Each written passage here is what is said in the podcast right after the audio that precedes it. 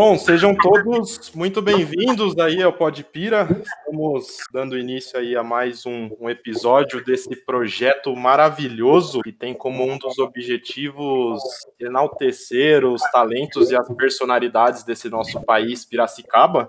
E para quem não conhece, o Podpira nasceu dessa ânsia mesmo de dar voz para esse povo, né? E é tão, às vezes é tão reconhecido em outros lugares e aqui em Piracicaba mesmo as pessoas nem fazem ideia da quantidade de talentos e, e pessoas muito do bem que Piracicaba realmente possui, né? E esse projeto aqui conta com a participação do puro creme do baixo clero da cidade de Piracicaba, como essas maravilhosas dessas meninas que estão aqui com a gente hoje. Uhum. Começando pela Camila Cooper. Boa noite, Cooper. Seja muito bem-vinda aí fazendo sua estreia no Pode Pira. Boa noite, pessoal. Um prazer estar aqui fazendo essa estreia. Estou muito nervosa e muito animada para essa entrevista que a gente vai fazer aqui hoje. E valeu aí. Conta, conta um pouquinho da sua história aí, Cooper. Se apresenta pro pessoal aí, para quem não te conhece. Bom, eu tenho 23 anos, eu acho que eu sou uma das mais novas aqui do grupo. Um bebê.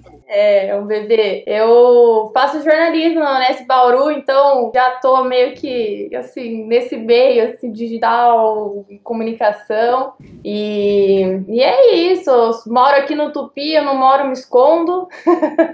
É.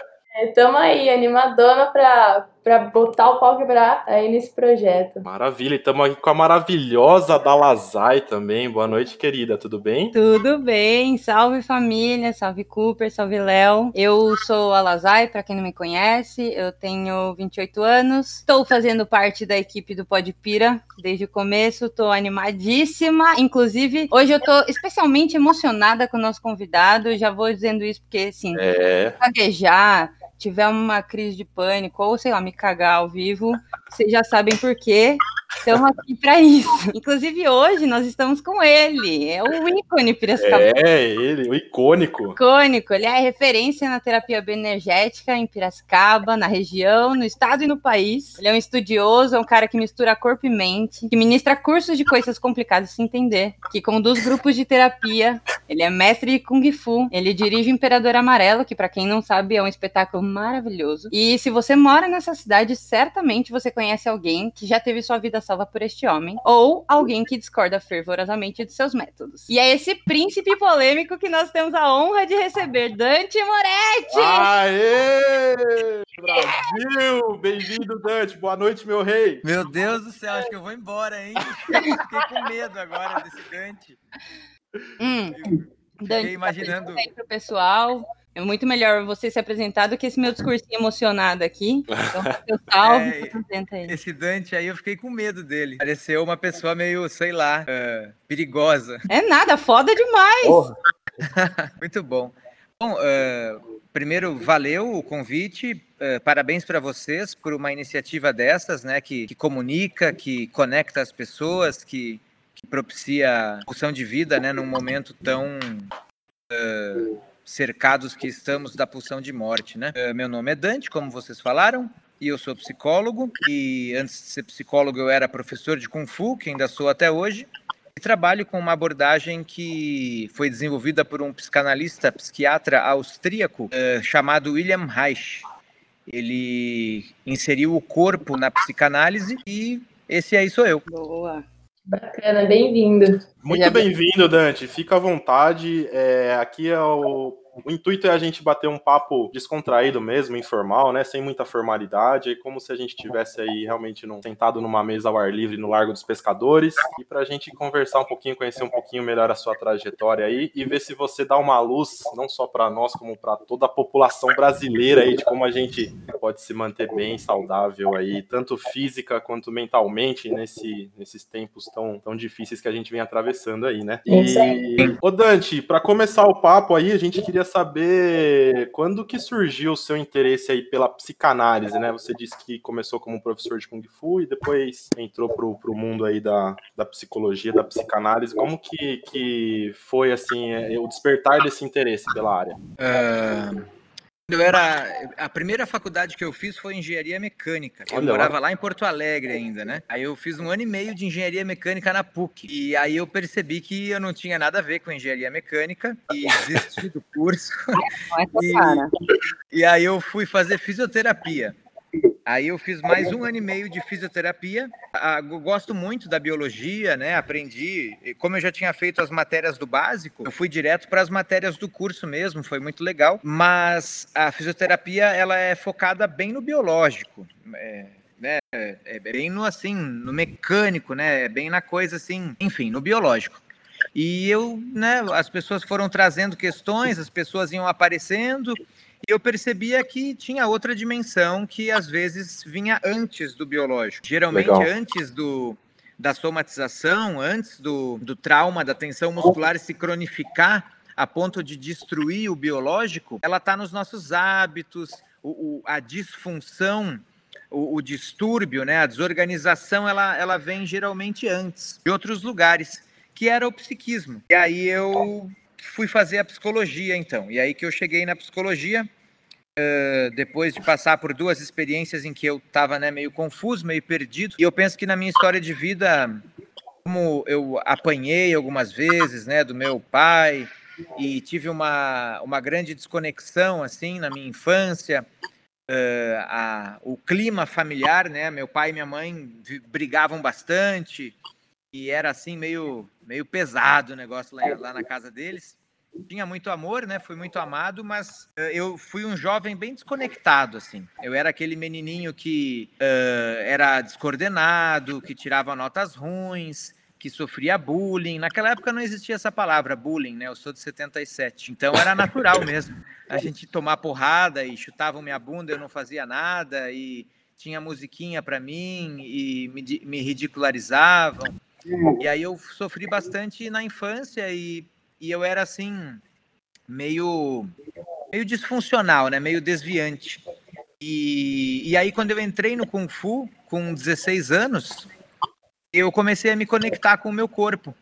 E ali eu percebi que o corpo tinha todas as respostas e que eu estava super desconectado dos meus órgãos dos sentidos, da minha respiração, do meu coração, das minhas emoções, da minha força, da minha fraqueza, da capacidade de descarregar toda a minha energia, eh, cair no chão, levantar de novo. Então isso me ajudou muito a a me fortalecer, né, enquanto ser humano. E aí, quando entrou a psicologia, eu rapidamente conheci, eu conheci a obra do William. Eu tive muita sorte porque eu tive contato com o Roberto Freire, né, que é um dos introdutores, né, da obra do Reich no Brasil. O Roberto Sim. Freire é uma sumidade, assim, um psiquiatra, psicanalista, eh, enfim. E aí eu dei muita sorte quando eu vim morar aqui em Pira. Eu fui para São Paulo e aí cheguei na casa da Soma em São Paulo, tinha um cartaz bem grande: Roberto Freire volta à Soma. Falei, meu Deus, né? Aí eu fiz terapia com o Roberto Freire, inclusive entrevistei ele, tem uma entrevista com ele no meu canal que do legal. YouTube. Meu, meu podcast da época era, um- era entrevistas no YouTube, né? Era o canal do YouTube. Que legal. Aí- Como é? Como que tá o canal Dante? É Dante Moretti mesmo, pessoal?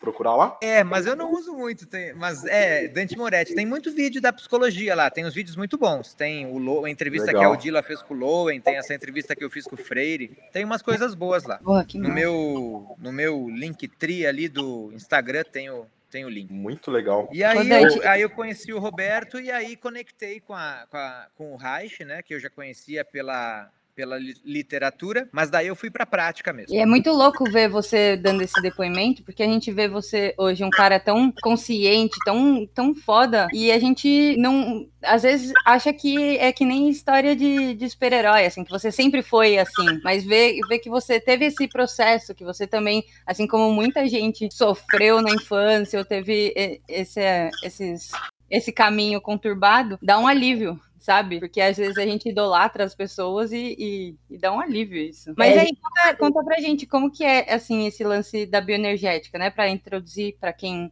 tá escutando, pra quem tá assistindo, em que consiste esse lance da bioenergética. Você tava falando da somaterapia e explica um pouco mais pra gente. Tá.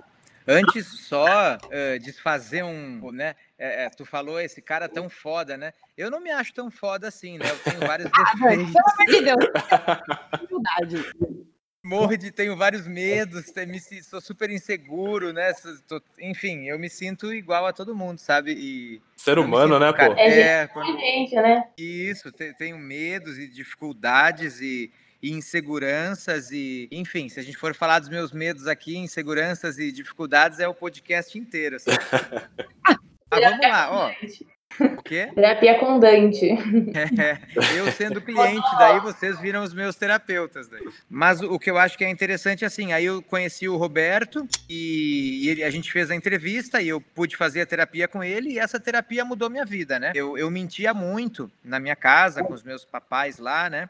Eu era outra pessoa, assim, existia uma máscara que era bem o falso selfie. Meu pai católico, bem assim, reacionário, meio nazista, meio racista, meio não, né? Totalmente, coitado. Totalmente, né?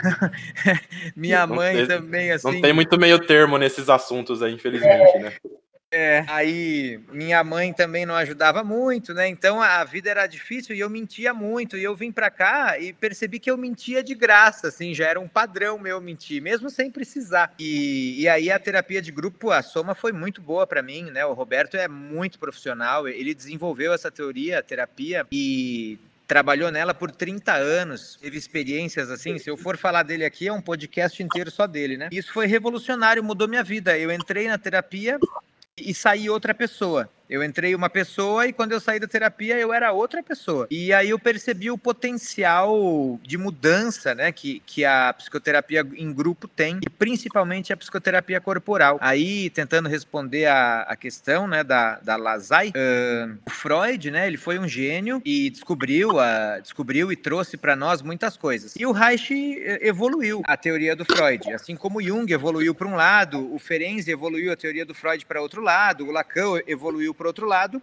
o Reich trouxe essa questão corporal. Uh, o, o, objetivo da psicanálise, quando o Reich estava nela, era tornar o inconsciente consciente. Era que nós ficássemos conscientes dos determinantes inconscientes da nossa vida. E o Reich traz uma frase muito legal: uh, o, o corpo é o inconsciente visível. Então o Reich ele diz para nós que existe outra forma de acesso ao inconsciente, que é o corpo. E além disso, ele diz assim: o paciente precisa experimentar aquilo de que se recorda. O que, que, ele, que, que ele quer dizer com isso, né? Que não adianta somente eu me conscientizar. Ah, meu papai era muito grosseiro e aí então eu tinha medo dele e eu me identifiquei com a minha mamãe numa defesa passiva feminina contra o papai austero e aí eu era um menino bobão, desconectado, né? Legal entender isso, é muito bom. Mas eu preciso, energeticamente, eu preciso reviver aque, aqueles traumas com o meu ego de adulto para perceber então aí sim que eu dou conta da, daquilo que já foi o meu terror, já foi assim o meu maior medo. Só então faço novas sinapses só então a, a, estrutura muda, só então a gente amplia o psiquismo. Então, o que me atraiu bastante na, na psicoterapia corporal, na obra do Reich, na, usando as palavras do Léo ali na psicanálise né, corporal do Reich, é essa questão de ir para a prática. Né? Saber é legal, mas quando eu coloco em prática, aí eu tenho um poder de transformação. Eu sou um cara assim bem competitivo, um cara que, que curte assim, né, os desafios e eu tenho essa vontade. Eu, eu, quando chega alguém na minha frente, eu, eu, quero, quero ajudar essa pessoa. Eu quero, quero que meu trabalho, eu quero ver meu trabalho funcionando. Então, eu sinto que a, na análise bioenergética, os críticos da análise bioenergética falam assim: o problema da bioenergética é que ela funciona. E por isso, por isso que a gente vê muita gente que às vezes surta, porque o pessoal às vezes não sabe muito bem como trabalhar e, e, e desorganiza as pessoas. Né? A bioenergética é uma técnica. É, que, que, ela atinge os objetivos de uma maneira mais direta. O, o Reich ele, ele direcionava a análise para finalizar esse papo, né? O, o, Freud falava assim: o inconsciente deve ser interpretado da maneira como ele vem. O paciente vai falando e a gente vai interpretando. O Reich falava que não. Deve existir uma análise sistemática. É, e o Legal. analista deve sim escolher o material a ser analisado. É, é, outra pira, né? O Reich era um cara assim revolucionário. Enfim, se eu for falar da vida do Reich aqui, também vai o podcast inteiro. Mais ou menos por aí. Você acha, você acha que qual foi a melhor contribuição do Reich para o pensamento do Freud, assim, Dante? O que, que você acha que ele trouxe que, que realmente revolucionou, assim, a, a linha que já era muito, muito revolucionária do Freud, assim? Olha, o, o que revolucionou, que os psicanalistas usam até hoje, é o conceito de análise do caráter. A gente tem que analisar o caráter Não Mas mais. tipo, julgando o caráter? Como que é isso? Não entendi, desculpa, Laís, o quê? Mas numa análise qualitativa, tipo, rola um julgamento? Esse cara é do mal? não, não, nada a ver, nada a ver. Não, é assim, o, naquela época se fazia análise do sintoma. É, a Laís tem uma queixa. Ah, doutor psicólogo, eu fumo, eu quero parar de fumar. Fumar é baixo astral, faz mal pro meu pulmão e eu quero parar de fumar. Uhum. Aí se começava uma análise com esse foco e se ia entender o que, que o cigarro significava para ti, se descobriu que a tua mamãe te, não te amamentou legal e tu tem uma fixação oral, e vamos trabalhar essa fixação oral e tu parou de fumar ou fumou muito menos, valeu, tchau, alta para ti. Era uma análise. Jesus, será que eu tenho uma fixação oral? Bom, tudo bem, continua. É, certeza que tem, todo mundo tem, né? Não, eu tenho. Só que quem nunca, né?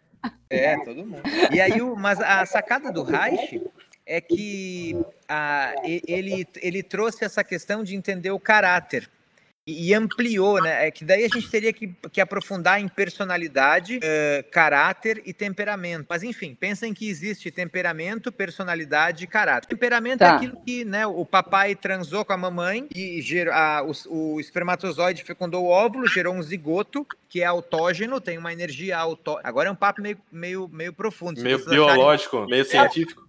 Vai que vai, vai que vai que tá legal. Não, pô. Ah, vou- dar uma. A, a noite é sua hoje, meu rei.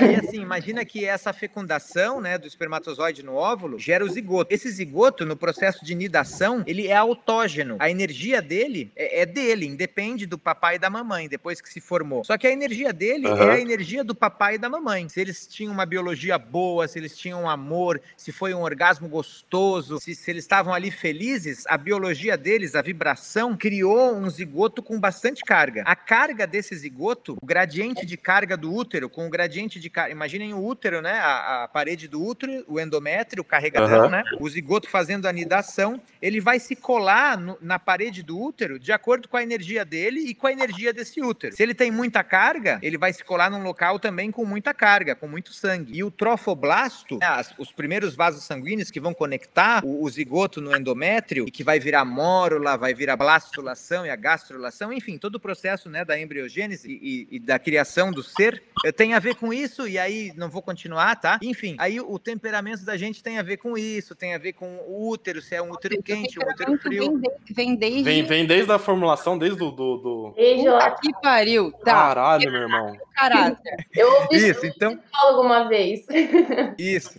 E aí, assim, aí a gente vê, ah, a, a- Camila era uma criancinha dos zero aos dois anos que ia com todo mundo, sabe? Ou então, ah, ela já nasceu e já se mexia e dava risada e falava. Ou então, ah, ela era mortinha, não falava com ninguém, vivia chorando, vivia- sabe? E o nosso temperamento tem a ver com isso. A gente nasce com ele. São as características bem biológicas pessoais. E aí tem a personalidade, que é a soma das nossas experiências psíquicas. E aí vem a contribuição do Reich, que é o caráter. É o, caráter é o quê? É a forma que a gente vive. São, é- são as respostas que a gente encontrou e que se cristalizaram. É, é- é o pico, é o topo da nossa inteligência eh, e é a forma que a gente tem de caminhar, de responder, de pensar, de agir. É a quantidade de ar que a gente respira. É, é- é- é- é se nossos olhos estão abertos vendo o mundo ou se a gente está desconectado. E aí o Reich ele, ele começou a fazer análise do caráter. Essa é a grande riqueza. É que assim, é um papo profundo, mas para resumir, através do o caráter, agora é um papo meio papo meio estranho, ó. O caráter engendra a psicodinâmica. Manja? É, é assim, Não. no caráter está a, a história toda da pessoa. É que nem quando ali a Laís da Exalc ali, eles cortam a árvore no meio e pela por esse corte da árvore eles conseguem dizer quantos anos a árvore Aham. tem, sabe? Se tem bastante seiva. Isso. Floresta. Isso. Se tem bastante seiva. Então é mais ou menos por aí. Essa é a, é a riqueza do Reich para a psicanálise. Mas isso para a psicanálise. O Reich teve cinco momentos da obra dele. É, a psicanálise foi o primeiro momento. sabe? Aí veio a economia sexual, que é a questão que a Laís falou, do paradigma pulsional e do paradigma objetal, que ele se. O Reich, depois que ele foi, ele foi expulso né, da sociedade de psicanálise. O próprio, Freud? o, próprio Freud colocou ele para dentro da sociedade, né, da sociedade analítica, e ele, ele conseguiu ser expulso dessa sociedade, né, depois, acho que por essa questão de, da revolução sexual e tal, eh, se eu não me engano. que é isso, Dante? Uma ovelha negra ali no movimento. É, É, é uma, é uma história comprida também e daria um podcast inteiro só sobre isso, né? Mas, resumidamente, Naquela época, os Freuds né? Viena estava muito fascista. Na, naquela época, assim, imagina só, galera, pessoal, 34, né? 1934, vocês manjam o nazismo da Alemanha, né? Uhum. Hitler entra, entra no poder em 35, uhum. ampla aprovação popular. Sim. É, não foi assim, dei, dei um golpe, não. O Sim. povo alemão votou nele. Votou por então, um partido assim, democrático ainda, né? Particularmente, eu tenho entendido um pouco mais isso nos últimos tempos, mas segue aí, vai que vai. Infelizmente, a gente tem entendido mais isso na própria pele, né? E o que, que aconteceu? O Reich, ele era comunista, esquerdista, eloquente naquela época. Ele militava, né? Como o Léo falou, ele criou a Sexpol, Sexualidade Política, e porque ele queria expandir a psicologia para além das quatro paredes. E o Freud até concordava com ele nisso. Ele atendeu mais de 50 pessoas dentro do partido, 50 mil pessoas dentro do Partido Comunista. Então ele usou a, é, a base do Partido Comunista a expandir a psiquiatria, a psicologia, a psicanálise. O Reich ele, ele era um transformador social. Ele foi para a União Soviética estudar né, a Revolução de 17 com a psicanalista Vera Schmidt, que depois o Stalin matou. Mas enfim, o que, que aconteceu? O Reich ele era um entusiasta da psicanálise, um dos discípulos do círculo íntimo do Freud. Ele ia nas reuniões secretas, ele ia nas reuniões do apartamento do Freud. Ele foi assim um, um gênio na psicanálise. Mas ele começou a, a, divergir do Freud, principalmente porque os Freuds, o Freud, a Ana e o Ernest Jones e o círculo íntimo da psicanálise uh, se afeiçoavam ao fascismo. Porque naquela época, ou tu era fascista ou tu era comunista. E o Hitler não tinha começado ainda a comer, a matar os judeus. Até o Churchill, o Churchill, entre o fascismo e o comunismo, era fascista. Não sei se vocês viram que morreu o príncipe Philip. Ele Sim. teve, ele flertou com o nazismo, né? Ele apoiou o nazismo. Então, muita gente naquela época apoiou o nazismo. Vocês viram aquela foto que vazou da princesa Elizabeth com a irmã dela, Sim. fazendo a saudação nazista? A saudação, é. Então, assim, era uma época que, que o nazismo estava ganhando força, os Freuds eram fascistas e o Reich era comunista de esquerda. Então, foi expulso claramente e, e a psicanálise, o Jung, inclusive, né, flertou com o nazismo, né, infelizmente. É uma época que a psicanálise, enfim, estava muito preocupada em ser aceita e em continuar existindo, e o Reich colocava o movimento, uh, arriscava muito a existência do movimento. Mais tarde, depois, o Reich foi expulso do Partido Comunista também, porque ele viu que os comunistas não estavam muito interessados no bem-estar do povo. é, sabe? É, é, é, interessante, assim, o Reich, ele não. Se a gente for olhar a vida do Reich, a mãe dele se matou quando ele tinha 14, 14, 14 anos. Agora eu não sei, tá, pessoal? 13, 14 14 ou 15. Mas a mãe dele se matou porque o Reich edurou, entregou ela para o pai dele. Porque o pai dele percebeu que ela transava com o professor dele. E aí o pai dele colocou ele na parede assim, e ele nervoso falou sim. Assim que ele falou sim, a mamãe transava com o meu professor, e eu via, e não foi só uma vez. A história é mais comprida, tá, pessoal? Mas assim que ele falou. Gente, mas que bafão. Quê? Não, nada. Só tô, só tô incrédula com o tamanho do bafão.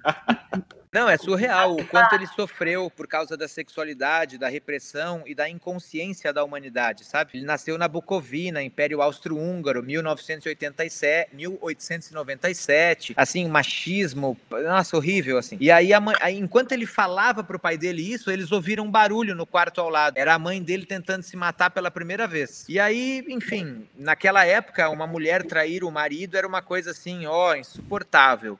E aí ela tentou se matar mais duas vezes, mais uma segunda vez, e na terceira vez ela conseguiu se matar. E depois que ela se matou, o pai dele, dois anos depois, morreu de tuberculose. Tuberculose era a depressão da época. Não existia a palavra depressão era tuberculose. E aí, um, aí o Reich, com 17 anos, ele era o administrador da fazenda, só tinha ele e o irmão, e ele não se dava bem com esse irmão. Quando ele faz 18 anos, eclode a Primeira Guerra Mundial. Ele vai para o fronte de batalha, tenente, comandar 60 homens no exército austríaco. Com 18 anos? Com 18. Aí ele descreve os horrores da guerra, assim, ó. Nossa, triste de ver, nem é bom falar. Que hora que esse Acaba moço a guerra. É? Que hora que esse moço estudou? Porque ele primeiro se fudeu na família, depois ele foi pra guerra. E quando que ele virou esse cara referência? Que hora que ele começou? Isso, aí quando acabou a guerra, né, a, a, o Império Austro-Húngaro se desfez e ele perdeu tudo que ele tinha, perdeu todas as terras. Aí ele foi para Viena estudar, começou a estudar direito e aí não gostou e foi estudar medicina. Ele era judeu, os judeus tinham essas duas opções, ou direito ou medicina. Ele estudou medicina e lá ele conheceu a, a obra do Freud, da psicanálise. Então, assim, quando ele entrou na psicanálise, não é que nem assim, ah, vou fazer psicologia para ganhar grana, porque eu quero ir para Europa todo ano. É, era a vida dele. A, a obra do Reich, a, tem a ver com a, a, o, o, o, psicólogo reichiano, geralmente ele é ligado ao Reich por motivos ideológicos. Não é somente assim, ah, ele é um bom teórico, eu vou oferecer uma boa ferramenta e ganhar dinheiro. Entendi. É, é diferente. Então, Reich tinha uma, uma conexão com a obra dele profunda. Não era assim, né? Porque tinha a vida no, na biografia dele, ele fala, né? Uh, que o trabalho de minha vida, ele fala, coitada da minha mãe, tudo que ela sofreu, e eu era uma criança, eu não pude protegê-la. Que o trabalho da minha vida possa, re, possa reparar o, o erro que eu fiz ao entregá-la para o meu, sabe? Ele se culpava por isso e aí ele percebe a repressão sexual, a, né? Aí ele vai estudar sociedades matriarcais, Trobrianda, Samoa. Ele percebe que não existia complexo de Édipo quando não era patriarcal a sociedade. Enfim, ele ele era revolucionário, né? É surreal. Ô, Dante, e você acha que ele ficou meio que com esse com essa imagem de ser mal falado por essas questões de defesas até ideológicas dele assim? Você acha que pode ter influenciado nessa questão de ele ter sido meio que negligenciado pela, pela galera tradicional? Uh, talvez, talvez. Eu penso que ele ele negligenciava todos os comportamentos que eram antinaturais, que, que eram anti-vida. E ele criticava muito a família patriarcal burguesa, a sociedade vienense da época, uh, por exemplo. Enfim, resumindo, sim, concordo contigo, Legal. acho que tem tudo a ver. O Dante, inclusive, ele tinha uma forte conexão, acho que até ele começou a utilizar isso na linha é, de terapias dele com o anarquismo, né? Ele começa a misturar um pouco de política, uns ideais políticos com, com a terapia. É, como, é que, como é que isso afeta, né, numa, numa terapia? Qual que é... legal tu falar isso. O, o, o, ontem eu estava na aula com o Paulo Albertini, que é um do que é uma sumidade em Reich no Brasil. Ele fala que o pensamento do Reich se aproxima muito mais do anarquismo do que do socialismo ou do comunismo, né? E, um, e o Roberto Freire falava que era um anarquismo biológico, um anarquismo em, em, no, no, que diz, no que diz respeito à, à, livre expressão do self, a expressão da nossa originalidade. Roberto Freire usava muito essa palavra. E o Reich se autodenominava um cientista natural. Então, isso que tu fala tem tudo a ver. A visão do, do anarquismo biológico enquanto autogestão, enquanto autorregulação, enquanto a capacidade que o corpo, que é um aglomerado de pequenos corpos, né, que é uma comunidade de vários impulsos, enquanto a capacidade que esse organismo tem de se colocar no mundo, num mundo complexo e plural e gozar o gozo uh, enquanto a expressão máxima do ser enquanto todas as células em uníssono se expressando, uma conexão entre sentimento, pensamento e ação, entre id, ego, superego, corpo, mente e alma, vai por aí. Tudo a ver. Legal. Mas, o, Dante, hoje em dia, tipo, deve ter bastante gente que, que, que gosta e que não gosta dessa modalidade, né? Porque você traz à tona temas meio polêmicos, tipo a sexualidade, enfim, você fala de coisas que são meio tabus, né? Aspectos da, da, da psicologia que fogem do, do convencional, de você sentar lá e ficar falando, que nem você falou, ai, minha mamãe não me, não me amamentava direito. E assim, como que, como que você recebe essas críticas? Como que você vê isso? Porque tem gente que critica muito. Quando a gente estava fazendo a pesquisa, a gente viu bastante isso, né? Posicionamento crítico com relação à abordagem da bioenergética. É, a, a eu penso assim, eh, a bioenergética, ela queimou o próprio filme na década de 70 no Brasil e no mundo um pouco, porque ela ia muito forte e ela acabou enveredando um pouco. A obra haitiana, quando ela entrou no Brasil, ela entrou permeada né, com as lentes da contracultura, a revolução, É, a gente estava ali pensando na ditadura, tá? então assim tudo isso influenciou a, a, a bioenergética, a, os pós e os neo-haitianos a, a terem uma, um, um, padrão mais revolucionário, mais de autoexpressão. Eu penso isso queimou o filme? Eu, eu acho que sim, muitas pessoas surtaram, muitas pessoas que não tinham formação, uma formação adequada. Hoje em dia a gente tem o IBA, o Instituto Internacional de Análise Bioenergética, que surgiu com o Loen, que tem uma equipe de, de 40 profissionais, que são os internacionais trainers, que fazem o nosso currículo, que o Loen criou e que evoluem o currículo colocando neurociência, teoria do apego, o Winnicott, Pierre Levy, sabe? Peter Levy. Então, hoje em dia, a gente, hoje em dia existe uma formação de quatro anos que tu tem que ter horas de terapia com um terapeuta fera, que tu tem que ter horas de supervisão. Naquela Legal. época, ah, o Léo lia o livro, a Camila lia o livro. Já saí aplicando. Vamos trabalhar com esse negócio aqui, ó, porque a gente tá tudo fodido. Então, Vamos liberar. E aí você fica numa linha muito tênue, né? Porque eu penso assim, sendo mulher, acho que a mulher ela tá sempre preocupada, tem sempre essa preocupação na cabeça, né? De será que eu tô entrando em um ambiente ou será que eu tô entrando numa relação que é abusiva, né? Que pode querer tirar um proveito de mim. Se você tem ali talvez um, uma sessão de terapia que é um momento muito íntimo, né? Com uma pessoa que você não sabe a procedência, né? Você não tem esse, esse embasamento, talvez isso eu acho que é, é, deixa aberto a, a acontecer muitas coisas, né? Sim, eu nunca esqueci um dia que uma moça nessa pira de Dante Super-Homem, né? Uma senhora, uma senhorinha ouviu falar do meu trabalho. Nossa, você tem que trabalhar com a minha neta, coitada, ela não sai de casa, ela não quer mais ir pro mundo. E eu falei, traz para mim, vamos lá, né? e aí a, a, moça veio aí, e aí eu já na primeira sessão queria, né, trabalhar, deixar ela forte. Eu pedi para ela ficar em pé e, e uh, colocar as mãos assim, olhar para mim e dizer, sai, não quero, né, não sei o quê. E ela tava indo super bem, assim, tava se sentindo mais forte, e eu super feliz, né, que eu tava ali fazendo a minha função e tal. Aí, de repente, assim, nessa sessão, eu, eu percebi uma coisa estranha e aí eu falei assim, nossa, eu percebi, eu, eu senti no, a gente trabalha muito com o campo, né? A gente percebe o campo das pessoas, como elas reagem, se elas respiram mais ou menos, se a pupila dilata ou não, se ela tá bem ou não. Coisas que todo mundo sente. Uma pessoa aborda vocês na rua, um desconhecido, vocês já fazem uma leitura. Pô, esse cara quer me assaltar ou ele é um cara de boa, né? Ou ele é um cara tranquilão. Sim. Esse tipo, né? Meu papai, eu sou criança, eu vou pedir meu brinquedo pro papai, ele tá puto da vida, eu falo, opa, agora não é a hora de pedir, ele não vai me dar, né? Essa leitura corporal, só que imaginem assim, uma pessoa que estuda isso, né? Muito. E aí eu percebi alguma coisa, aí eu ingênuo, bobo, narcisista, coitado de mim, que vergonha. Olhei para ela e falei assim: "Nossa, tu já foi abusada". E aí, e aí era verdade. E a guria começou Puta a chorar, merda. se encolheu e não parava de chorar mais, assim, e eu não, sabe assim, foi um E aí desastre. fudeu a sessão. Fudia a guria, fudia a pessoa, sabe? Puta que pariu. Outra porrada na sessão, eu, eu me pagando para eu ajudar ela e eu pensando que estava ajudando com uma técnica poderosa, percebi que, que ela se deixava, ela, ela deixava a minha energia entrar, ela não conseguia se fechar, ela mantinha, mantinha sempre um sorrisinho e ela tava com umas roupas muito, nunca esqueci isso, umas roupas assim muito frágeis, uh, muito assim, uma pessoa muito muito sensível. E eu lá, né? Vamos, vamos ajudá-la a voltar para o mundo e ser né, uma leoa, uma tigre. Ah, nossa, a guria começou a chorar, ficou duas horas chorando, coitada, entendeu? Coitada, nunca velho. Voltou, nunca mais falou comigo, deve estar tá falando mal de mim até hoje por aí. Então, infelizmente, essas, essas coisas aconte podem acontecer, né? É, e, e, aí esse boato vai espalhando, né? E às vezes vira também alguma coisa que não é, não é 100% da realidade verdade ali, né? Então, às vezes a pessoa pode escutar de um, de um lado e já absorver aquilo como verdade e falar, não, não vou me tratar ali, ou não vou com tal técnica, por às vezes por um acontecimento desse esporádico, assim. É, é, é. é eu penso que a, a, técnica dá muito poder pra gente. E um poder tem que, a gente tem que saber usar esse poder. Né? Responsabilidade, né? né? Como eu vou tocar, né?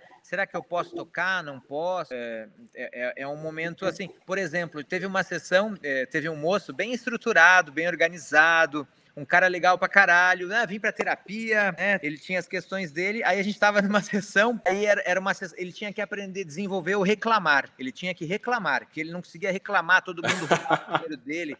Ô, ele não conseguia reclamar, ele não conseguia Uhum. botar o limite dele, né? E ele assim, um Eu homem conheço, maduro. conheço pessoas que só sabem reclamar, sabe? É, ele não, ele era todo gratidão, assim, nunca reclamava, nada incomodava ele. Aí eu falei, bom, vamos fazer um exercício então. E ele, e ele sofrendo, o sócio dele roubando dele, enfim. Aí eu, vamos fazer um exercício então em que eu te encho o saco, né, te, aba- a- com o meu dedo, assim, assopro na orelha. Eu usei todas as minhas técnicas de incomodar uma pessoa. Mas assim, e, e eu trabalho com há mais de 20 anos com psicoterapia corporal. Eu sei muitas técnicas para incomodar pessoas. E nenhuma funcionou. Falei, meu Deus, não acredito. Eu olhei para ele e falei assim: ó, eu vou pegar no teu pau. Ele falou, o quê? Eu falei, eu vou pegar no teu pau. Ele falou, meu pau? Eu falei, meu pau? Ele falou, vai. Eu falei, vou, Vou. problema. Aí eu falei, ah, não, não acredito. Aí eu fui, mas eu fui para pegar mesmo. Ele sentiu que eu ia pegar. Aí eu encontrei um lugar que tinha problema. E aí ele falou, opa, ah, não. Ah, aí não. Aí, Aí a terapia dele fluiu. ai, que da hora, velho. Porque olha o risco, né? Ele estava Sim, sofrendo, sim. ele já tinha passado por 5, 10 anos de psicanálise, psiquiatra, eh, floral, tarô, espírita, um tudo, e nada resolvia. Ninguém conseguiu resolver o problema dele. Até, até Até- esse- Pau, né, Dante? Até o terapeuta falar, eu vou pegar no teu pau. Ai, não acredito. Mas funcionou, entendeu? Só, só que ali fluiu legal. Ali era, era outro homem, né? E- Aham. Ele, ele tava no controle, ele sabia que seria, e a gente tinha combinado. Assim que ele fala a palavra parou, para imediatamente. Ele tá no. Ali fluiu super. E, tu- e a gente vê então a potência da técnica. Ma- Mas, já, por exemplo, com aquela moça lá, foi, o- foi um horrível. Foi. né? Mas também, talvez o jeito que você falou, não sei, né? Tipo, nossa, você já foi abusada. Tipo, talvez ela tenha ficado porra, velho. Afirmar aquilo, né? Acaba trazendo memórias ruins, né? Lembranças É, Nossa, total. É, Mas isso, quando eu falei aquilo, Apesar de- ela se sentiu abusada de novo, entendeu? Claro, é, mas volta. você, é, apesar de ter toda a técnica e ser é, esse cara que tem muita experiência e tudo mais, você é um ser humano e eventualmente você também vai, vai, vai falhar, né? Nesse momento, pelo jeito que você contou, você sentiu que você falhou nesse momento, de não conseguir Sim. ajudar ela. Então, é isso. todos nós estamos sujeitos, você não é um super-homem. tipo, Nessa linha do super-homem, né? Você falou, tem muita gente que eu vejo que considera o Dante é o rei do mundo. Como é que você lida com isso? Com esse. com essa. Ah, eu penso assim, pa- parte de mim adora, né? Se, se fica feliz, se envaidece, principalmente quando é pelo profissional. Eu adoro meu trabalho, né? Eu cresci numa família que meu pai adorava o trabalho dele também, então eu, eu amo o que eu faço. Eu, eu adoro estudar, eu, eu tô sempre pegando técnica, me vem ideias o tempo todo do que fazer, como fazer, de como mudar e, né? E onde eu vou profissionalmente a galera me elogia. Então tem um lado que é bom e que eu associo ao meu trabalho e que eu penso assim, ah, legal, meu trabalho é bom, eu gosto do que eu faço. Eh, mas tem o lado também das pessoas que projetam em mim esse lugar de onipotência, de poder, que é irreal, né?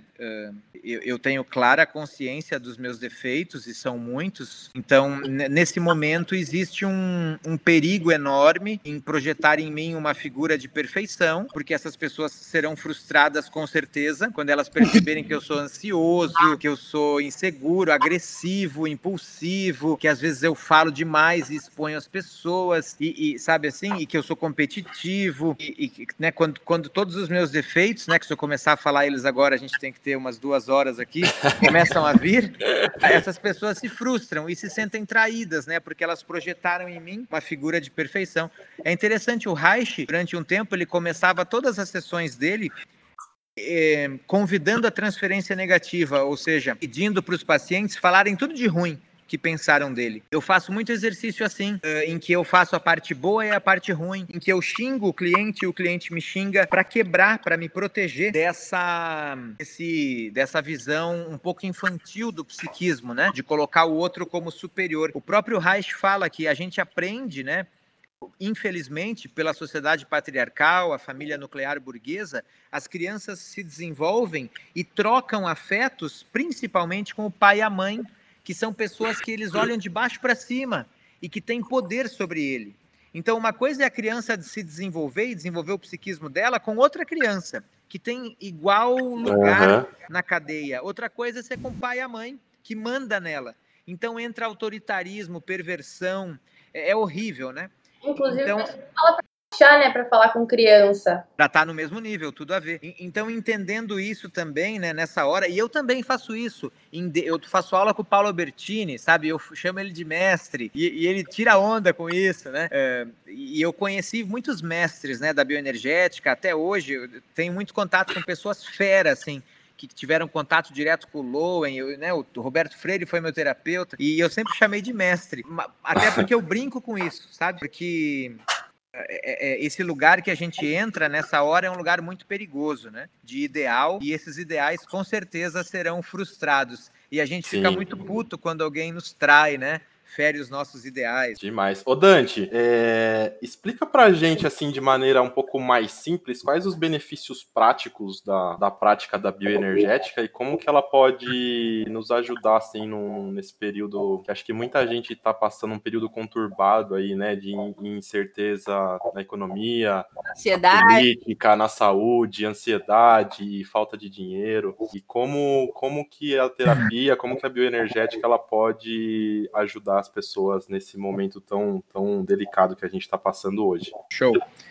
Eu, eu penso assim, que a, a, o grande o grande insight da bioenergética é a questão corporal, é de nos conectar com o nosso corpo, partindo do princípio que nós, enquanto mamíferos, enquanto organismos, buscamos sempre o equilíbrio com o meio. Então, assim, to, todo golfinho, toda baleia, todo mamífero sempre busca o equilíbrio com o meio. É, é uma questão da nossa natureza. Quando não bloqueados, quando não reprimidos, quando não uhum. agredidos uhum. na nossa natureza. Então, a bioenergética tem um grande objetivo, tem, tem uma segunda via de acesso ao inconsciente, de acesso ao self, que é o corpo. E a gente usa o nosso corpo o tempo todo. É, o, o, a Sandra Volpe, uma grande mestra aqui do Brasil, ela fala assim: é impossível uma terapia não ser corporal, porque o paciente vai com o corpo para a sessão. Eu não deixo meu corpo em casa e vou para a sessão só com o meu aparelho psíquico. Sim. E, o, né, e o meu aparelho psíquico ele é criado a partir das minhas sensações corporais. Então, a, a grande sacada, né, o, a, o néctar que a bioenergética tem para oferecer é a conexão com o corpo. E o corpo, ele tem as respostas, né? Ele, o nosso corpo, ele tem um mecanismo, né? Não sei se vocês leram o, o Sapiens, do Harari, um livro Nossa, muito legal. Não fala desse livro. Nossa, é muito legal, facílimo de ler. Vou, até, vou até anotar aqui. E o Harari, ele, ele vai dando, né, o, uh, pontinho por pontinho, assim, sabe, a, a, evolução, né, o nosso corpo, ele foi evoluindo. E, e, se a gente pegar a neurociência, né, o Damasio, o, o, Mistério da Consciência, o livro, né, o Mistério da Consciência do, do Antônio Damasio, uh, esse neurocientista famoso, as emoções, elas vêm, não existe um pensamento destituído de emoção. Todo pensamento tem emoção. E a emoção vem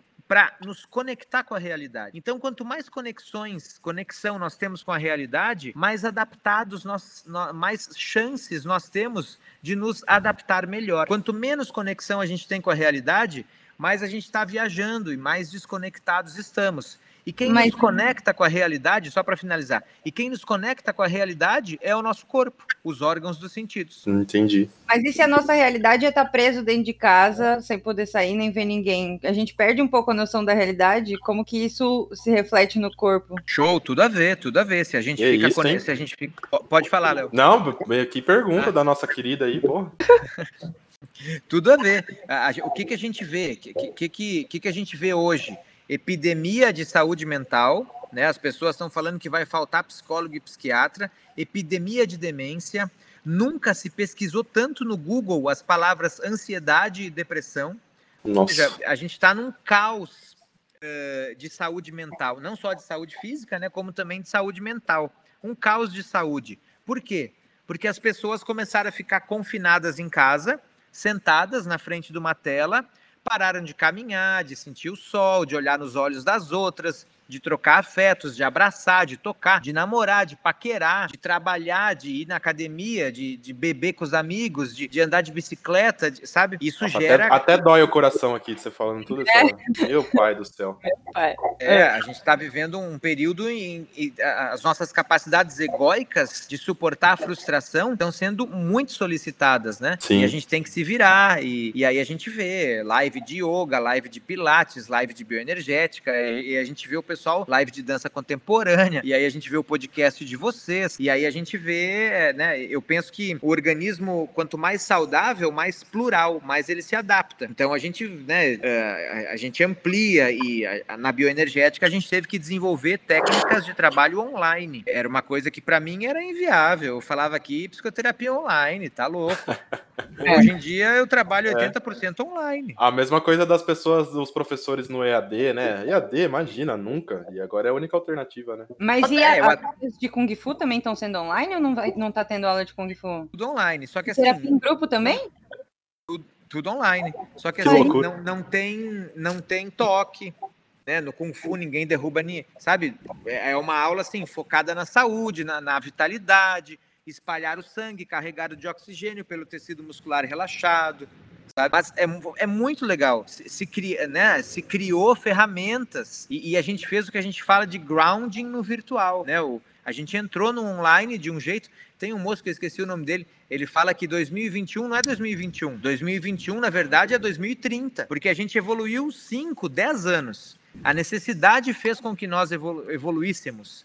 E eu, por exemplo, atendo gente do. Tipo, é muito surreal se tu olhar o meu dia. Ah, essa moça aqui eu tô atendendo que ela é do Canadá. Essa aqui é da Alemanha. Esse aqui Que loucura. na Suíça. Esse aqui mora em Portugal. E esse aqui mora em, em Maringá. Esse aqui mora no Rio Grande do Norte, em Aracaju. E, então, assim, eu vou dar um curso que começa sábado, é de psicoterapia breve, inclusive online, em análise bioenergética. Porque legal. a, a demanda atual não é mais psicoterapia, assim, infelizmente, as pessoas não têm mais tempo de fazer uma psicoterapia standard, três, quatro, cinco anos. Elas estão com, com incêndios, elas têm que apagar os incêndios. Então, os psicólogos, né, conectados conseguir, têm que dar respostas a essas demandas. E aí eu acho que entra a, a bioenergética, e entra a questão de estar conectado com o corpo e como que eu dentro da minha casa, né, as pessoas arrumaram um monte a casa, mudaram a casa, né, eu tenho uma, uma cliente que é arquiteta em Minas Gerais, ela falou que ela nunca trabalhou tanto em toda a vida dela. Por quê? Porque as pessoas estão dentro de casa, elas começaram a olhar para a casa Ca- delas. Nossa, minha casa é uma Ca- merda. Caçando minha casa." defeito, né? É. Isso, e começaram a arrumar a casa. Então é surreal isso que a gente está vivendo. Que legal. Meninas, a gente tem tempo aí para mais uma ou duas perguntas só, tá? Tá, eu vou fazer uma. Tinha. Dante, agora você tá fazendo as coisas online, né? Sessões de bioenergética, eu vi que você faz lives no seu Instagram, mas quando era tudo presencial, né? A bioenergética é uma terapia, assim como todas as outras, ela é paga. É, tem alguma política pública de acesso à terapia bioenergética? E se, ou você adota algum valor social para o pessoal que quer fazer e não tem condições financeiras? Matou a pau, irmão. Era essa que eu ia perguntar, mano. É Isso. isso mesmo. Sincronia, hein? Não, porque você comentou, só para complementar, porque você comentou dessa adaptação para o digital. Só que também isso traz à tona uma desigualdade social muito grande, né? Que nem todo mundo tem acesso, enfim. Então, tem, tem algum meio que você está usando de, de ampliar as possibilidades de acesso à, à- terapia? Bioenergética? Muito legal. Eu, particularmente, não não estou usando nenhum meio para pessoas que não têm acesso ao digital. Mas tem escolas que estão fazendo esse trabalho, sim, disponibilizando uma tela de computador para um grupo de pessoas mais carentes, sabe, que possam fazer ali os exercícios de bioenergética. A gente tem sete escolas no Brasil eh, filiadas ao Instituto Internacional e todas elas têm atendimento social, com preços sociais, escuta solidária e o, o meu próprio trabalho, toda quarta-feira, 19h30, é free, é de graça, ninguém paga nada. Sim. É Inclusive, eu assisti uma live sua muito legal, que acho que era do para o pessoal parar de fumar, assim, né? E Ah, pô, é. achei do caralho, Dante, assisti inteiro, mano. Achei muito legal. E eu acho que isso é um puta trabalho importante que você faz, que é disponibilizar esse conteúdo lá de graça, assim mesmo, né? Ajudando realmente as pessoas. Eu acho do caralho. E, inclusive, quero parabenizar você pela iniciativa aí. Show.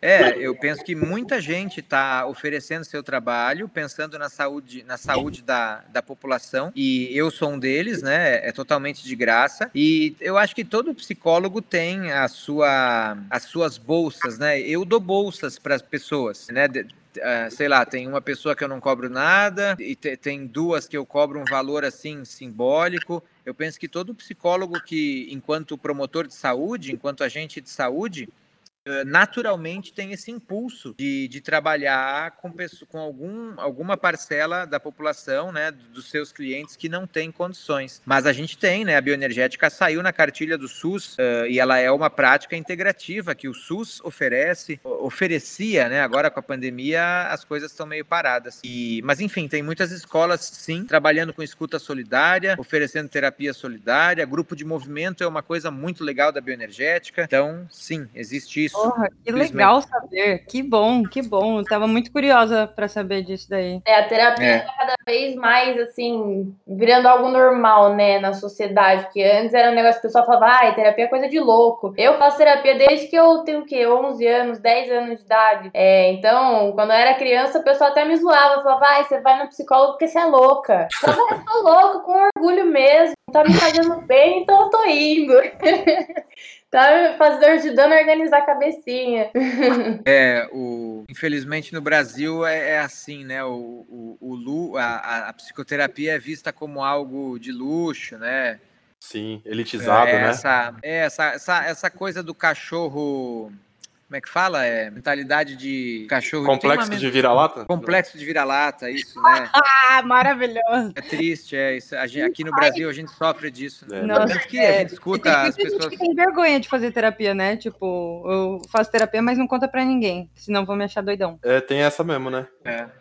É. A, a, terapia ela, ela entra como um luxo daí, né? Mas infelizmente, aqui no Brasil ainda é muito forte. É, o nosso povo tem né, essa, esse complexo de vira-lata. E aí, se um gringo falar isso, ah, legal, o gringo faz terapia, né? Eu lembro quando as ciclovias vieram aqui. é isso aí eu nunca, né, nunca esqueci uma fotinho. Ciclovia, não sei o que lá. Nossa, que merda! Aí é, era na Europa. Ah, é, em Amsterdã. É, já vi isso aí. é a mesma coisa terapia. Isso. Bom, vamos para os quadros, Léo? Vamos, a gente tem um. Como a gente já falou de um assunto um pouco mais sério aqui, Dante, a gente vai para um quadro agora que chama Cabeça de Gelo, que é um quadro. É, que é um quadro mais light aí para a gente até saber um pouco mais de você aí, não como profissional, mas como pessoa, né? Como, como persona mesmo. E a Lazai que vai encabeçar e ela vai começar a fazer umas perguntinhas para você. Dante, Jesus. Bora! E se prepara. Ai, meu Deus. Não, não, nada demais, nada vou, demais. Vou até colocar é... um pagode aqui para não escutar. São, são é, perguntas rápidas, né? A ideia é tipo um jogo de perguntas. Eu jogo, você responde, eu vou para a próxima. Firmeza? A primeira eu acho que você já, já respondeu, mas bora. Você faz terapia, Dante? Sim. Você tem algum hábito que você te faz sentir vergonha de você mesmo? Vai, vamos se expor aqui, Dante.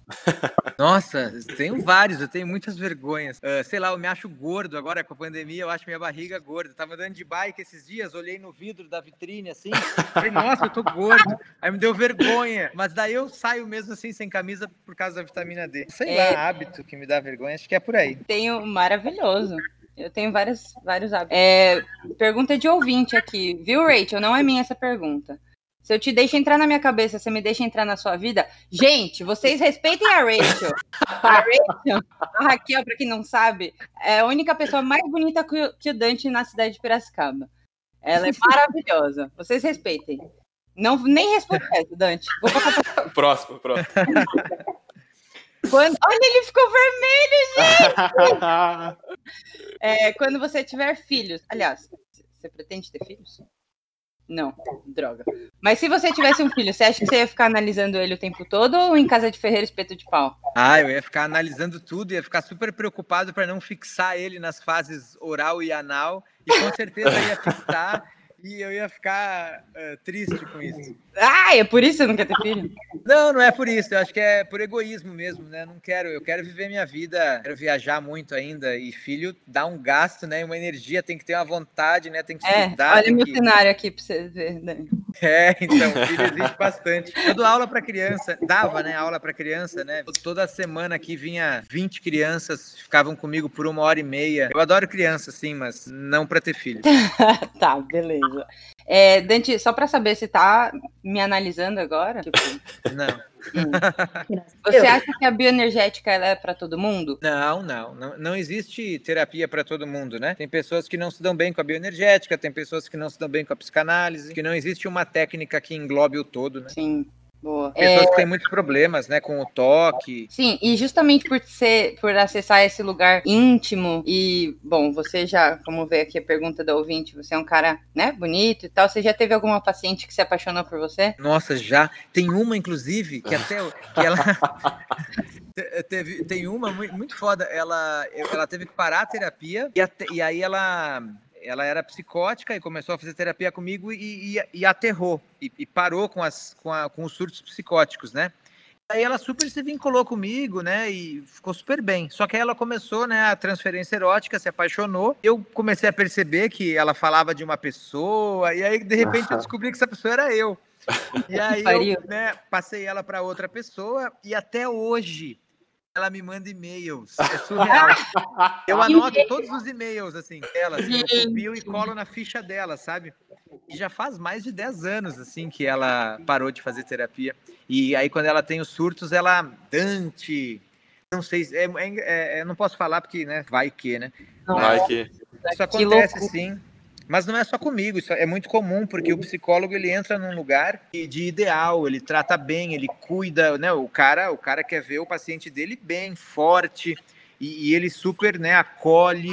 Então é, é fácil de rolar. O Freud falava, né? Fazer contato com a transferência erótica e não tirar proveito dela é a mesma coisa que conversar com um espírito do mundo dos mortos e não perguntar nada para ele. Oh. Todo, toda a terapia chega um momento em que existe uma certa troca, sabe? Um certo afeto mais, mais do campo da fase fálica, de, sabe? Porque a, o paciente regride. Então, isso é natural para todo Estou psicólogo. preocupada agora. Eu, para quem não sabe, eu faço terapia há oito anos com a Raquel, que é a namorada do Dante, que também segue a mesma linha. E talvez eu esteja apaixonada pela Raquel, será? Bom, tô na... certeza, certeza. Rachel, eu te amo. É... Enfim, Ô, Dante, tem. Pergunta, peraí. A próxima pergunta é justamente sobre isso. A gente sabe que a sua namorada, ela é psicóloga da mesma linha que você. Como são as DRs? Braba. É, interpretasse em cima de interpretar. Isso é anal pra caralho, Raquel. Nossa, que anal, Raquel. Raquel, que fálica. e assim vai, ela fala, ai, Dante, que oral, Dante. Isso é muito ai, oral. Nossa. Fone, eu não posso, não posso. Eu vou tirar o fone. Eu sou muito apaixonada pela Rachel, eu não quero ouvir essas coisas. É, Mas vocês manjam que essa paixão não é pelo psicólogo, né? É, é, por quem a gente projeta no psicólogo, né? Não, não tem muito a ver com o psicólogo. Tem, tem, a ver com a projeção que o paciente faz no psicólogo. Tipo, o psicólogo, o psicólogo é meu salvador, e, tipo, uma parada É assim. o meu papai, é a minha mamãe, ah. é o meu ah. super papai, é a minha super mamãe que me acolhe. Todo mundo me deu porrada, o psicólogo fez eu entender de um outro, de uma outra perspectiva e colocar isso a serviço do self. Ele é o meu papai colocando as mãos quentinhas nas minhas costas. É a minha mamãe me abraçando quando eu tô chorando e caio. Então é fácil eu, eu, eu idealizar e ter um afeto especial por essa figura, né? Nossa, eu vou falar porque que a última sessão que eu saí, eu pensei, fudeu, nunca mais vou viver sem essa mulher. Ela é absolutamente maravilhosa, mas tudo bem. A última pergunta é que você, a gente soube aqui por fontes que você, acho que é Renato o nome dele, que você é um exímio jogador de xadrez, procede? Dava um pau no gambito da rainha? o Renato. O Renato, o Renato, é Renato do Primo Luiz, né? Ah, não sei que. Ah, é o Renato. Ah, é esse Renato. Eu acho que é. Tinha um Renato que. O Renato do Primo Luiz, ah tá que tinha um outro Renato que ganhava de mim, assim, é, eu que ensinei ele a jogar, ele estudou e ganhava de mim, assim, um de olhos. Eu gosto bastante do xadrez. Infelizmente eu não estou jogando mais. É que o xadrez ele é, ele é tipo o psiquismo, né? Vocês sabem jogar xadrez, né? É super Sim. plural, né? Do nada vem um bispo de lá e, e o psiquismo é muito assim, né? Eu, tô falando uma coisa, na minha consciência chega uma informação. Vocês manjam, né? O, o, o nosso cérebro processa 4 milhões de bits por segundo. Mas a gente só se conscientiza de 4 mil. Então, agora, falando com vocês, né, eu estou vendo detalhes ali da, da, da Camila, tô, tô, ouvindo barulhos na rua, tô sentindo a, a, claridade, o calor, a temperatura, tô lembrando de, né? Mas só 4 mil estão chegando na consciência. E o xadrez é muito assim, né? Ele tá acontecendo muita coisa, né? As possibilidades de uma rainha no centro do tabuleiro é 8 vezes 8, né? É surreal. Eu gosto bastante. Porra! Animal, Dante. Muito, muito obrigada pelo cabeça de gelo. Você Muito foi. Muito bom, parabéns, Dante. Que, que homem. Valeu, pessoal. E parabéns para vocês aí por uh, espalharem coisas boas, né? Uh, a, a, o pessoal daqui, né? Muito legal, muito legal. Parabéns para vocês pela iniciativa. Muito obrigado, meu querido. para outro jogo de perguntas que não são tão pessoais. É, um pouco mais ressaca moral essas perguntas que a gente vai entrar aqui, que é um quadro que chama Não tem camarim, não tem camarote. Então, Então, mas bota, mas não breca. É, aqui é uma área que não tem muito dono. Então, meu Deus. Ô, Dante, pra gente começar aqui, a gente vai começar mais tranquilinho, tá? É... Qual música você recomendaria ouvir para entender quem é você? Nossa, a No Man No Cry. Quem é que canta? Do Oliver Sacks, é isso? Não, quem é aquele cara? No Man No ah, Cry. Dante, vai ter que cantar, porque eu, sinceramente. É, eu também não conheço. Eu acho que tinha que Não, mas não é de cantar, ela é instrumental. Ah, tá. Vou ter que procurar no Google cantar pode ser, sei lá, aquela música do Raul. Se você acha que eu digo fascista, mista simplista ou antissocialista, eu admito, você tá na pista. Eu sou ista, eu sou ego. É, é maravilhoso. Oh, aí sim. Ei, gente, Dante dando uma palhinha pra gente. Aí. Que isso. É um, é um, é um no meu, no, na última sessão do grupo de terapia, os, os clientes tinham que ir ao meio e, e cantar uma música com emoção. Oh. Para questão de se expressar, de aparecer, né?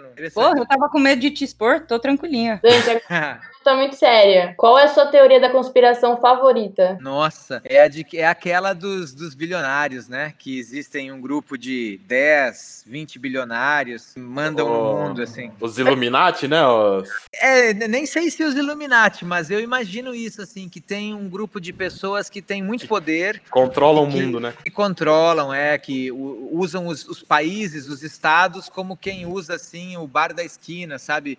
Eu, eu, eu, eu atendo algumas pessoas que têm muita grana, sabe? Eles olham para o mundo assim de um jeito, sabe? Para uma ilha, sabe? É, é surreal, assim. Essa é a minha pira da conspiração.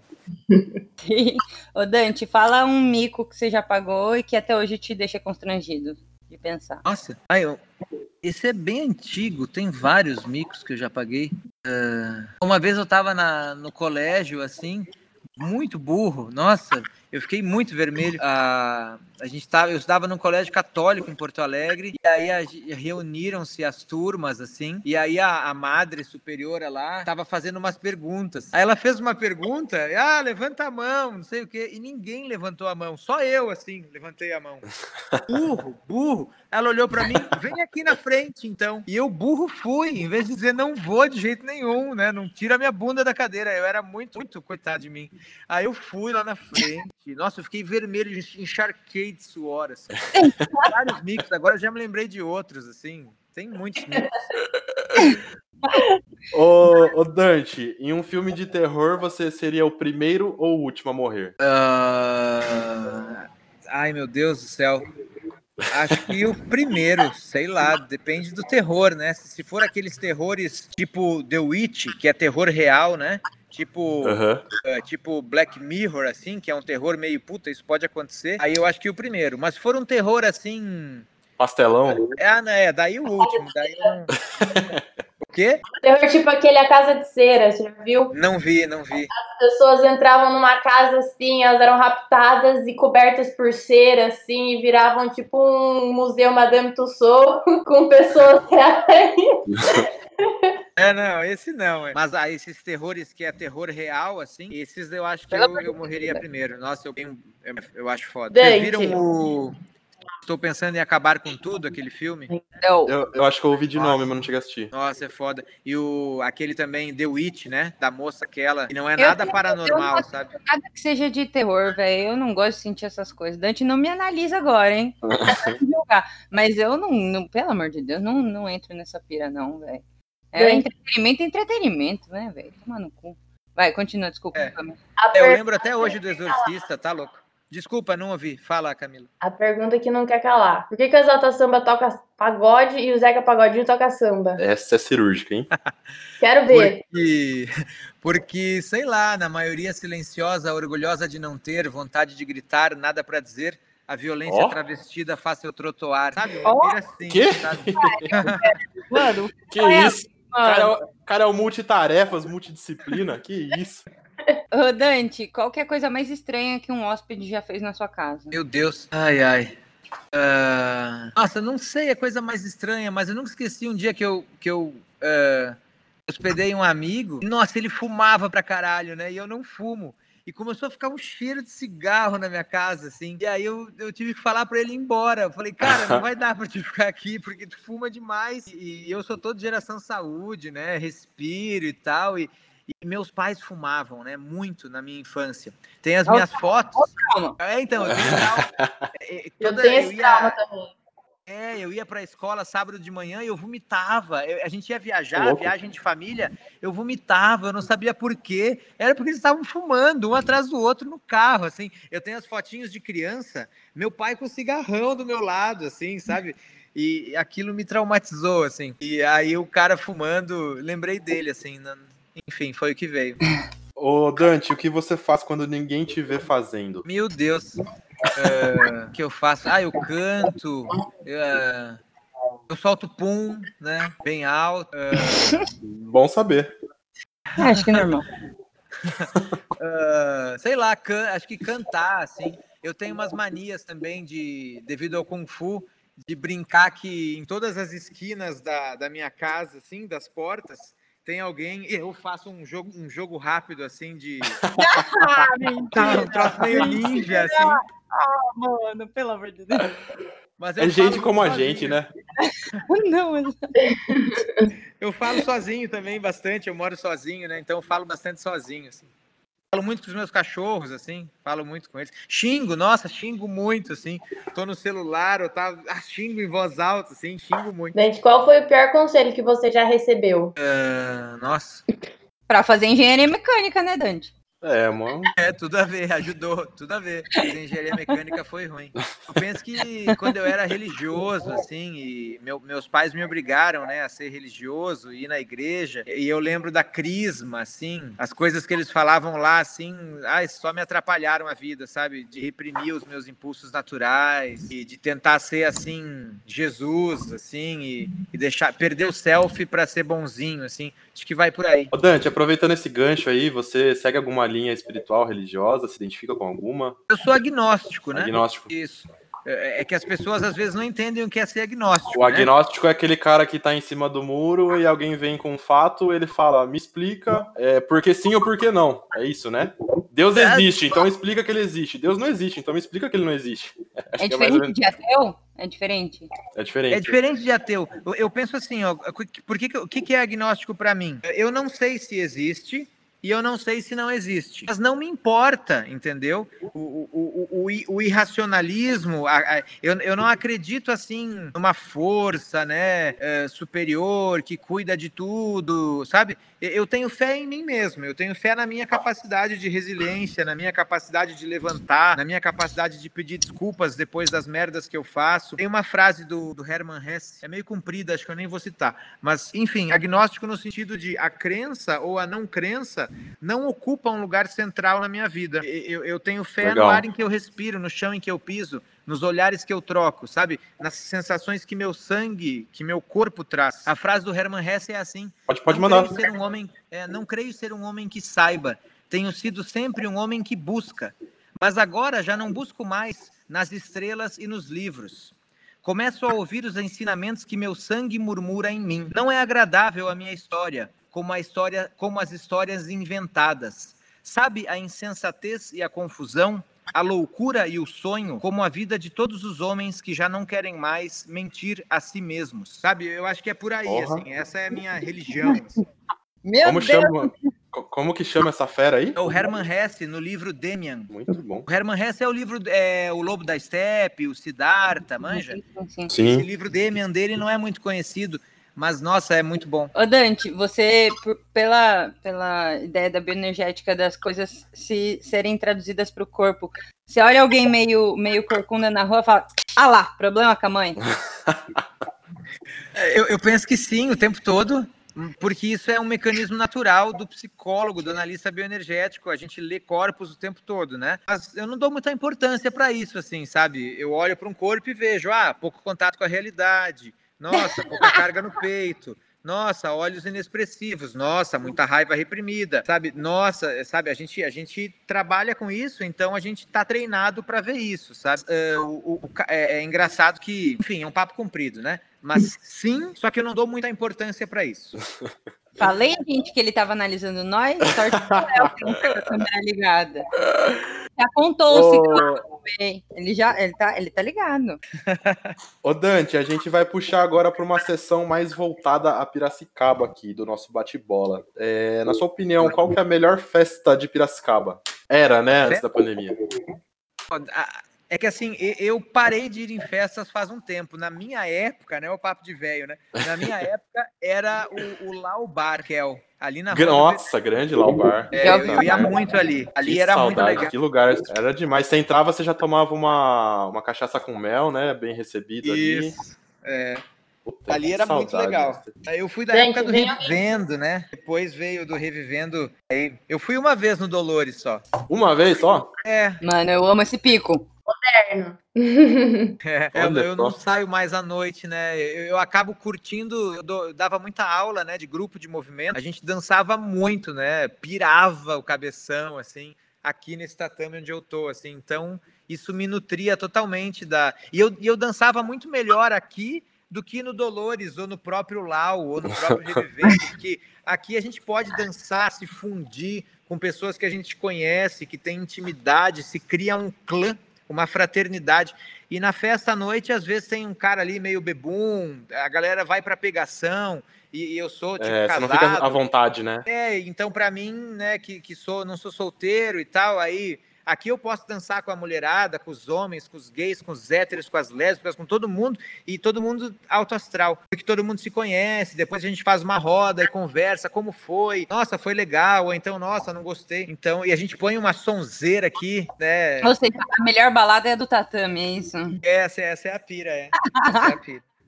Firmeza. É, calma Tá na minha, não? Ah, qual lugar de Piracicaba você leva essa pessoa? Desculpa, Camila, não ouvi o início da tua fala. Quando vem alguém te visitar, para qual lugar de Pira você leva essa pessoa? Nossa, eu levo ali, né, Parque da Rua, Parque do Mirante ali, todas todos ah. os mirantes do Parque do Mirante, todos assim, o dos Biguás, o Rio Piracicaba, o Véu da Noiva, a, a Queda d'Água, a Ponte Pente, Sensacional. tudo ali.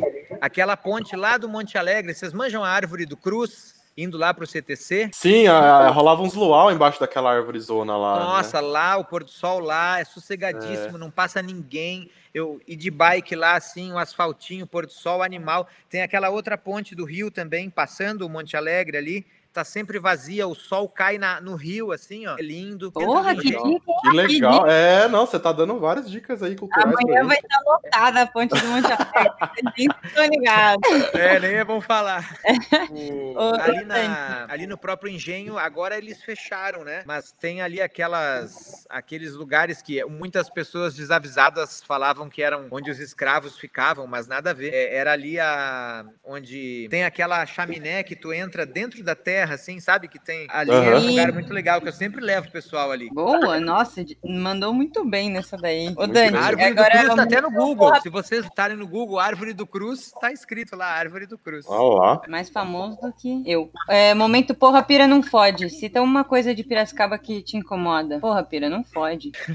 Nossa, tem várias, né? É, o provincianismo, né? O essa visão. Nossa, esse é o pior. É, nossa, o povo aqui a, a, não valoriza né, as coisas daqui. Nossa, a gente tem a ciclofaixa na beira do rio ali. Quando não tinha a pandemia, quase que todos os dias eu dava uma fugidinha com a bike, ia curtir a beira do rio. A gente tem peixe, tem capivara, tem marreco, tem biguá, tem pato, tem várias espécies de animais ali, as capivaras, né? Acho que esse provincianismo de, de, de pensar que o que é daqui não é legal, essa, essa hipervalorização do que é de fora. Esse lance de saber, de... Qual que, de saber qual que é o seu sobrenome, né? De saber de onde que você veio, de que família que você é. Família, é. Isso, essa falta de estudo, né? Essa falta de leitura, de apreço por um bom teatro, por um bom cinema. Uh, os filmes que passam no cinema daqui, meu Deus do céu. Uh, é terrível. É, é triste, Ai, sim, Araújo, é, não pode. Isso, é, essas coisas de apresentação de balé no final do ano, no teatro, o teatro sendo usado para isso. A falta de escopo mesmo, né? O, o trânsito, nossa, a falta de ciclovia, de ciclofaixa, a falta de espaço cultural, de cinema, de teatro de, de, de, enfim, a lista é grande, né? É. Embora eu adoro Piracicaba, né? Adoro morar aqui é uma cidadezinha calma, eu gosto disso, eu, eu, curto, tem muitas qualidades, né? Mas tem muitos defeitos, como, como todas as coisas. Ô Dante, você falou que é de Porto Alegre também, né? Como que você veio parar em Piracicaba? Eu fugi, né? Eu fugi da casa dos meus pais, que era um clima enlou enlouquecedor. Então, na primeira oportunidade que eu tive, eu, eu estudava numa, numa, numa universidade cara lá. Aí eu conheci uma moça que morava aqui, eu organizei um, um congresso latino-americano de psicologia lá na PUC. Aí eu conheci um pessoal e aí a gente saiu viajando, a gente pegou um carro e saiu viajando pelo Brasil, fomos até o Rio Grande do Norte de carro. E aí na volta eu falei, Caramba. nossa, vou ficar por aqui. E aí inventei uma história pro meu pai que, que aqui eu tava perto de São Paulo. E era verdade, né? Mas, enfim, eu, eu queria fugir de casa de todo jeito. Aí eu dei esse migué e, e vim pra Pira. É, meninas, a gente tem tempo aí para mais umas três perguntas rápidas. É... Dante, você já ficou preso em uma enchente na Armando Salles? Essa é boa, hein? Não, porque eu sei que isso acontece e quando chove eu vazo. Nunca foi pego desavisado. Nunca, não. É, Porto Alegre é um lugar que tem bairros que enche, né? Então eu cresci ouvindo meu pai falando, assim, sabe, de enchente, e, e lá a gente fica ligado. Então aqui em Pira eu, eu já tava ligado, assim. E você acha que dá para definir Piracicaba em três palavras? Ou você pira ou você se acaba. Ah, essa Deixa eu, não, peraí. É clássica. Ah, sei lá. Uh, calmo, quente e. Reaça, zoeira. É, provinciano. provinciano é mais light, né? Provinciano, é. é. Desculpa, desculpa. Bom, Léo. Ah, legal. Sobre a chuva, eu penso que uma coisa interessante de Pira, né? É, é, essa questão da chuva, né? Aqui, quando chove, tudo acaba. Então, se tu marcou um compromisso, e quando eu vim morar aqui, eu nunca esqueci isso. Tava marcado o compromisso. Aí chovia, as pessoas não iam. Não sai de casa, é impressionante, né? O Piracicabano não sai de casa na chuva. É, é, eu nunca isso, vi isso. Eu não isso. mesmo, eu não sei, mas eu tenho minha desculpa que eu moro em Tupi, né, minha filha? Estrada, então ó, começou a chover, não saio mais daqui. Porra, eu tinha, eu tive restaurante, inclusive o Dante frequentou bastante lá, e, porra, chovia, não ia ninguém. Eu falava, que, que, que lugar de louco é esse que a gente mora, velho? É, tem alguma coisa cultural. É. Isso, assim. Vamos investigar, vamos investigar. Outra coisa, assim, é sinaleira, né? Nunca vi uma cidade com tanta com sinaleira. Tanto, é. Depois eu descobri que a, que a esposa do prefeito era sócia de uma fábrica de sinaleira. Ah. Aí eu falei, ah, entendi. É, é um clássico. Ô Dante, por que que o milho verde é amarelo? Ai, meu Deus, porque tem muita cana por aqui, aí faltou biodiversidade. Ó. Excelente resposta. Léo, bora. Bom, vamos. A gente está encaminhando aí então para o nosso bloco de encerramento. E quando a gente vai chegando nesse momento tão triste aí das nossas vidas, a gente pede uma, uma indicação de todo mundo que está presente aqui. Então vocês podem indicar um filme, uma música, um artista, um podcast, uma série, um livro, o que der na cabeça de vocês aí. Quem, quem quiser começar, pode ficar à vontade. É, eu posso começar. Eu sigo um arroba no Instagram que é absolutamente maravilhoso, chama Leandro Assis Ilustra. Não sei se vocês estão ligados. O cara é um quadrinista que cada quadrinho é um tapa na nossa cara, né? Nós, enquanto elite burguesa tosca, é, é muito lindo, assim. Procurem lá. No Instagram, Leandro Assis Ilustra. Acho que esse é meu indica pra nós de hoje. Eu vou entrar aqui o podcast de um amigo meu, chama Desvio de Retina, o pessoal ali de Água de São Pedro. É, eles estão fazendo uma série de entrevistas muito legais. Esses dias eles entrevistaram, acho que foi o último que saiu, um cara que subiu o Monte Everest. Então, é, tem várias personalidades aí curiosas. Procurem lá, Desvio de Retina. Desvio de retina, vou anotar. Ó, legal. Eu vou indicar o- a banda Bastião, que ah, na verdade é um trio, trio Bastião, trio de forró paulistano, que tá nesse momento, inclusive, nessa hora da noite, deve estar gravando ali no Lab Sound. E som gostoso que os caras têm. Fizeram turnê na Europa umas oito, nove vezes, assim. É um som bem legal. Não conhecia, conheci essa semana aí, fiquei sabendo que eles vieram gravar aqui em Pira. E fica a recomendação aí, que, que som legal.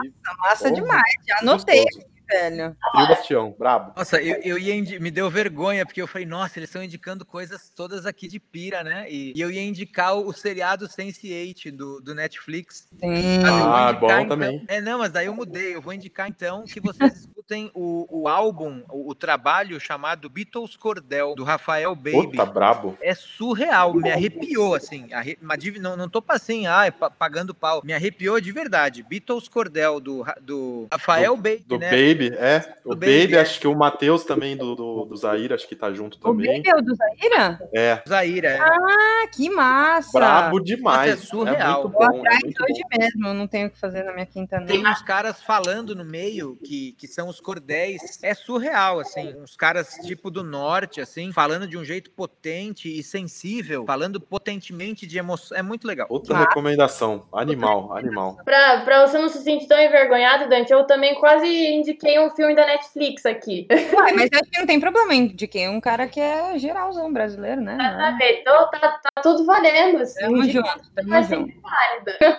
Vocês já viram Sense8, o seriado Sense8? Já, já vi. Assistir não, não, não consegui muito adiante, não sei, não sabe, não me pegou. Eu, eu travei o também. quarto episódio é ruinzinho, depois que fica bom. Ah, É. foi bom você ter falado, porque eu devo ter desistido no caminho aí também. Cheguei a assistir também. É, é, até o quarto episódio é, ai, é chato, mas depois é surreal. Vou, vou dar um figuras gás. São surreais, assim, ó. São surreais. Legal. Tá Gente, é, eu queria agradecer a presença de todo mundo, em especial Dante. Dante, muito, muito obrigado mesmo, de coração, cara. Já, a gente já, já sabia que você é um cara foda e só evidenciou isso aqui nesse papo com a gente. Muito obrigado por ter aceito o convite. E queria agradecer as meninas também. Muito obrigado por segurar esse, esse reggae aí com nós, sem palavras. E Dante, se quiser dar uma palavrinha aí, chamar o pessoal para conhecer seu trabalho aí, fica à vontade, tá, meu querido? Show. Ah, eu agradeço a, a confiança no meu trabalho, a abertura, né, a liberdade que vocês me deram para falar e a sensibilidade que vocês tiveram, a inteligência, né, de conduzir. Achei que vocês mandaram super bem. Quando vocês me convidaram, eu não sabia quem eram vocês. Ah, Podpira, sabe? Eu falava, nossa, tem uma galera aí que quer falar, vamos aí, né? Depois Legal. que eu falei, nossa, que legal, são, são vocês. Fiquei, fiquei muito feliz, eh, envaidecido, alimentado, me, me esquentou o coração. Eh, foi muito legal e sucesso para vocês. Continuem fazendo, me marquem que eu ajudo vocês a divulgar. Talvez o Legal. que eu possa dizer é que toda quarta, 19h30, no Instagram, eu ofereço de graça exercícios de bioenergética. O pessoal tá convidado eh, nesse momento que a gente tá. Eu sinto que é uma. Eu brinco assim que aquele, aquele filme Senhor dos Anéis tem uma hora que o moço comenta assim com o outro: os orcs seiam livremente pelas redondezas do castelo. Eu sinto que a gente tá num momento assim que a pulsão de morte tá muito forte. É. Tá, tá muito forte, muito forte. A gente, né, não, não tem como assim, né? Como a Laís falou ali, se a gente está em contato com a realidade, a gente, né, puta merda, tá, tá, tá difícil. Então, manter a pulsão de vida, né, vibrando, manter o sangue carregado de oxigênio se espalhando pelo tecido muscular relaxado, irrigando, né, os órgãos, é, é, é uma necessidade, não é mais um luxo. Até para a gente né, manter a nossa vitalidade, a nossa saúde e sair dessa. E então eu penso que é por aí. Ô Dante, e é a sua, é, as lives acontecem no Instagram, né? E seu arroba é Dante Underline Moretti, é isso, né? Isso aí. Moretti com dois T's, pessoal. É, dois T's e I no final. Maravilha. Para encerrar aqui, pessoal, a gente também costuma encerrar com uma frase de efeito. É, então, quem quiser começar aí também, pode ficar à vontade, gente. Eu, na verdade, eu vou começar essa de hoje. É uma frase que eu gosto muito aqui, que é o tambor faz muito barulho, mas é vazio por dentro. Que show!